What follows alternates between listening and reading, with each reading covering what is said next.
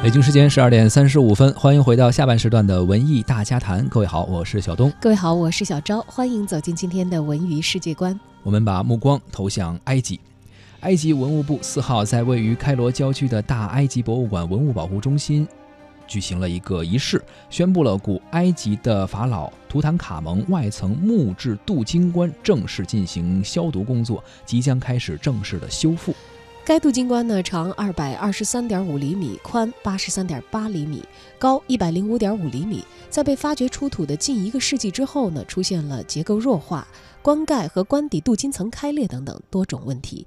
七月中旬呢，这个镀金棺从卢克索的图坦卡蒙墓运抵了大埃及博物馆，目前正在实验室内进行消毒工作，预计这个工作还会持续三周左右的时间。消毒完成以后，会开始正式的修复。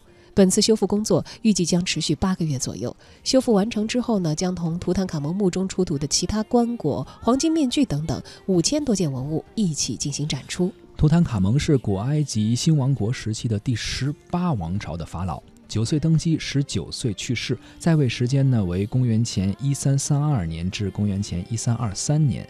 其陵墓位于埃及南部的卢克索的法老墓地，呃呃墓地帝王谷。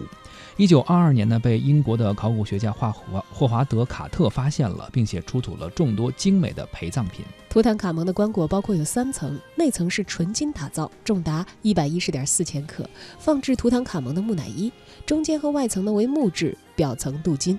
图坦卡蒙墓墓被发掘之后呢，内层和中间的棺椁被运到了开罗的埃及国家博物馆进行展出，外观则被一直留在了墓中。